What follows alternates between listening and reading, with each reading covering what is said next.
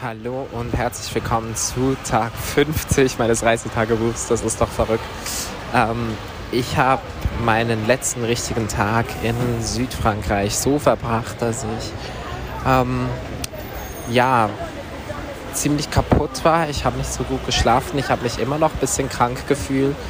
Ähm, ist bisschen, ein bisschen, das war so ein bisschen die Downside an diesem kleinen süßen Ort weil es eigentlich mega schön war, aber gleichzeitig halt mir körperlich nicht so hundertprozentig gut ging, dass ich wirklich viel unternehmen mochte und auch nicht so schreiben konnte, so produktiv wie ich sein wollte, weil ja, I don't know, mein Körper nicht ganz mitgespielt hat. Aber das passiert, das ist alles nicht so schlimm. Ähm, ich habe trotzdem einen sehr schönen Tag verbracht. Ich habe ähm, ja, was habe ich gemacht? Es geht, irgendwie fühlt sich das auch schon wieder zu lang an. Ich muss mir angewöhnen, diese Tagebücher wieder direkt nach dem Tag zu machen. Ähm, ja, ich, hab, ich war im Park, das weiß ich. Ich war im Park, ich habe da gelesen. Ich habe angefangen mit Sommer, Sommerjungen oder so. Sommerjungs. Aus dem Sex, Sexsessionsverlag. Wow, dieses Wort. Sexsessionsverlag. Sehr kompliziert. Ähm, Spoiler, ich bin jetzt in Barcelona, darum ist es hier auch gerade so laut. Auf jeden Fall war mein letzter Tag eigentlich sehr schön, aber irgendwie auch ein bisschen weird. Ich habe eine, eine Bon gebaut, eine eigene, aus Plastik. Also eine Plastikflasche, das war wild. Ich habe meine Vermieterin kennengelernt, also die Airbnb, mein, meine Hostin von Airbnb. Ähm, was auch sehr random war. Ich habe auch ihre Bewertung geliebt, die sie mir abgegeben hat online. Sie hat gemeint, ich sei sehr nett und sympathisch. Nicht unbedingt der Beste im Haushalt, aber immerhin ist am Ende wieder alles aufgeräumt.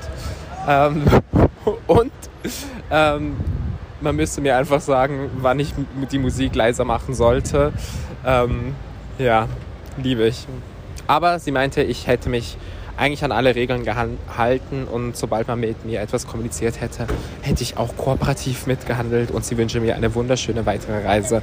Also ich, I, I feel like we have good feelings for each other, even though I don't really know her.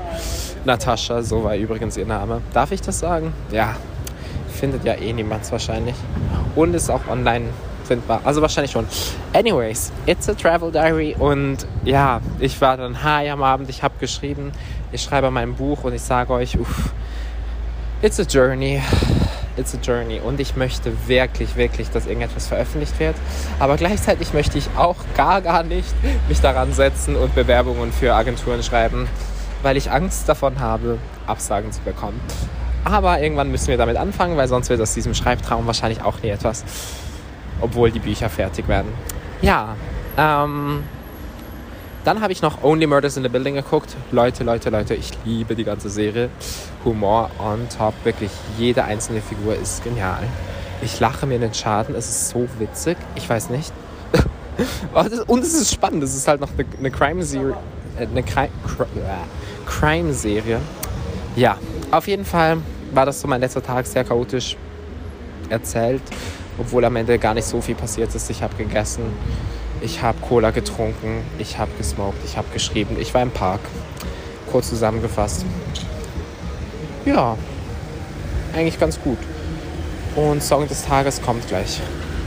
Song des Tages ist Souvenir von Selena Gomez.